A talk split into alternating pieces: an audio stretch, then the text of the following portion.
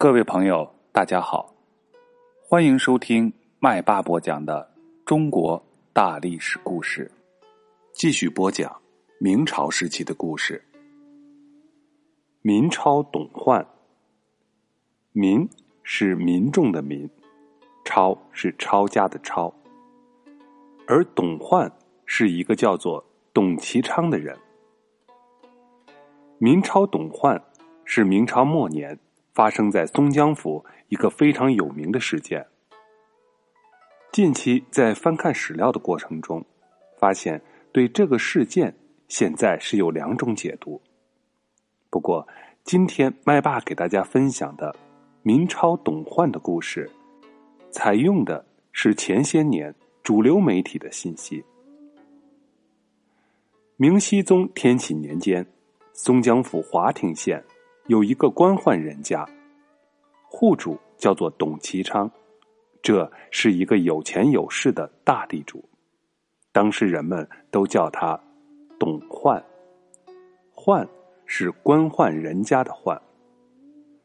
董其昌字元载，万历十七年中了进士，他做过翰林院的编修和光宗朱常洛的讲官。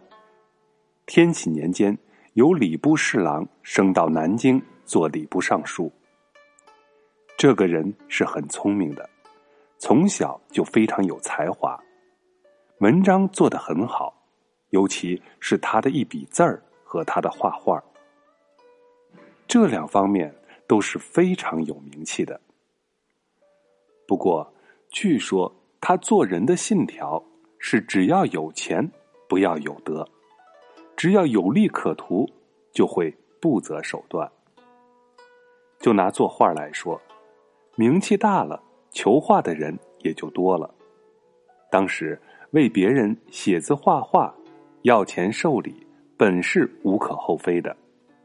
不过他的问题是，那种贪婪的样子让人有点受不了。不管是求字还是求画。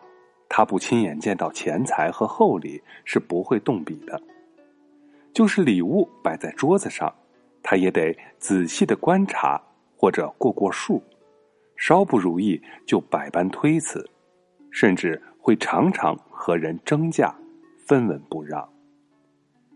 即使是再好的朋友，也要看你能拿出多少钱。虽然对于好朋友不好意思争价。但是，也是总把眼睛偷偷的盯在桌子上，不称心了就会支吾其词，等你一次次把钱送足了，这才按价写字作画。在当时那种文人的环境里，对这种行为是有点不耻的。不过，如果是拿自己的本事挣钱，确实也不能多说什么。最多说这个人是钻在钱眼里。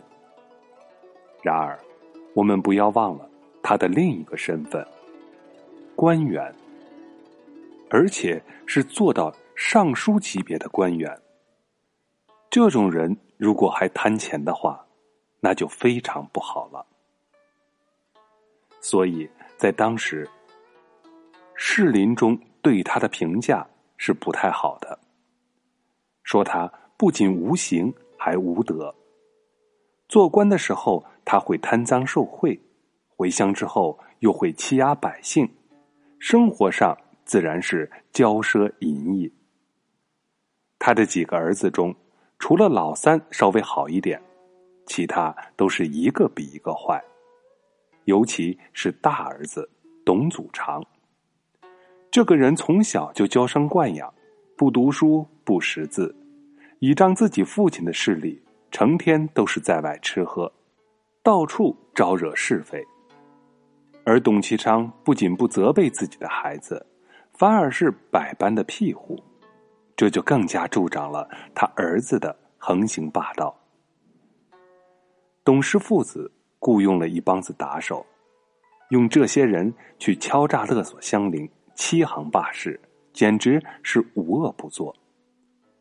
只要他们父子看上的田产房舍，就会千方百计弄到手，或者放高利贷，或者利诱，或者威逼，甚至于会设计陷害，不达目的是绝不罢休的。董其昌夺占了一万多顷的土地。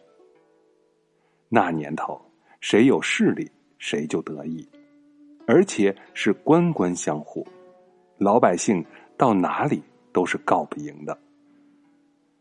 董祖常就更加可恶了，看到哪家有钱，就会百般的勾引其他人的子弟，设下圈套，或聚赌，或诬陷，直到那个人倾家荡产，这才算完。不少富翁的家产就是这样被他搞光的。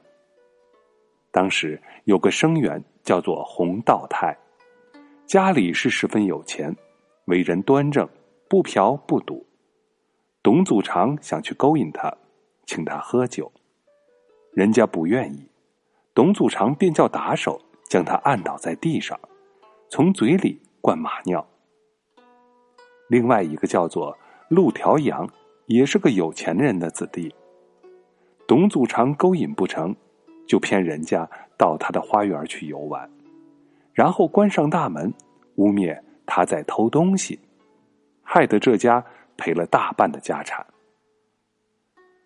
华亭县生源，就是我们平常说的秀才，陆兆芳的家里有一个使女，叫做徐英。这个人长得是人才出众。被经常在外面寻花问柳的董祖常看上了，于是他硬要买徐英作为他的妾室。没想到陆兆芳不从，他便召集打手两百多人，在半夜打进陆家去抢夺。这一行为就引起了全县人的不满，但是董家是势大财大，就连地方官也会怕他三分。结果是有冤无处伸。不久，华亭县有个说书的人，叫做钱二，在茶铺中说《黑白传》一说，内容就是说董氏父子的风流韵事。大家听了都十分解气，越听越爱听。而董氏父子觉得自己是官宦人家，这样有失体面，因此非常恼火。于是，他们把钱二私自抓来追问，要他招出是谁给写的话本。钱二受不了，供出话本是本地的生员范厂给他的。于是，董氏父子又把范厂叫来。范厂到了之后，自然是不会承认的。董其昌强令他们两个人跪着向天发誓，而且。百般的折辱，范厂受了这一场恶气，回家就一病不起，没过几天就死了。范董两家本来还是亲戚，范长死后，他的母亲想不通，认为亲戚不能如此绝情，而且如果儿子不遭受这场屈辱，怎么会得病就死呢？于是带着媳妇。和他的丫鬟到董家去哭诉，董其昌不仅不理，反倒纵容自己的儿子，对范家的女眷大肆的辱骂。范母与他争辩几句，董祖常便叫家人陈明，指挥一些帮手将范母的轿子砸烂扔进河里。范老太太一急，就朝董祖常骂了一句：“你个畜生！”然而，却被打手们推倒在地，拳打脚踢。范祖常见到范妻身穿白校服，认为这是冲了他家的喜庆，于是命令狗腿子们关上大门，将他的校服给撕破。此时，在门外围观的街坊们都愤然不平。董祖常反而指着范家的妇女，声色俱厉的。对周围的人说：“你们看看，谁要和我为敌，这就是下场。”过了两天，松江府出现了新刻印的传单，上面一条一条列着董氏父子的罪恶，张贴在华亭县的大街小巷，并且散发在妓院和游船之中。董其昌自然是大为恼火，要县令赶紧追查。县官一面派人到处去撕掉传单，一面派人紧锣密鼓的去追查。这一来，没想到是全县的人都更为气愤了。第三天，府县学校的生员成群结伙到府县衙门为同学范敞和陆兆芳喊冤。地方官不得已，这才逮捕了董家的家人陈明，而罪魁祸首董氏父子却是逍遥法外。这就更加激起了当地民众的公愤。